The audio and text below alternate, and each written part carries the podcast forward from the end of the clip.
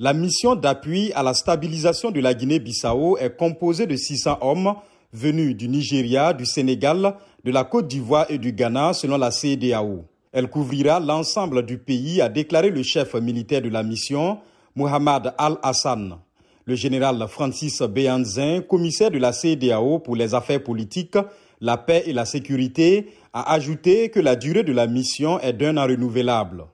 Le 1er février de cette année, le président Oumarou Sissoko Ambalo a échappé à une tentative de putsch qui a fait 11 morts. Par la suite, il a dissous le Parlement, devenu selon lui un espace de guérilla politique et de complot. Il a fixé la date des législatives au 18 décembre. La CDAO avait déjà déployé une force en Guinée-Bissau après le coup d'État d'avril 2012 qui avait renversé le Premier ministre Carlos Gomez Jr entre les deux tours de la présidentielle. Formée de plus de 1000 soldats, gendarmes et policiers, elle avait quitté le pays en septembre 2020 à la fin de son mandat.